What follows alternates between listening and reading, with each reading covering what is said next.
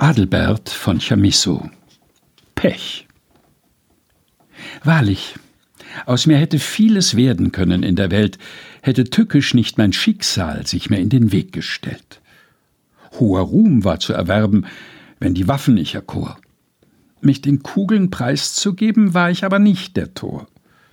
Um der Musen Gunst zu buhlen, war ich minder schon entfernt. Ein Gelehrter wär ich worden, hätte ich lesen nur gelernt. Bei den Frauen Sonderzweifel hätte ich noch mein Glück gemacht. Hätten sie mich allerorten nicht unmenschlich ausgelacht.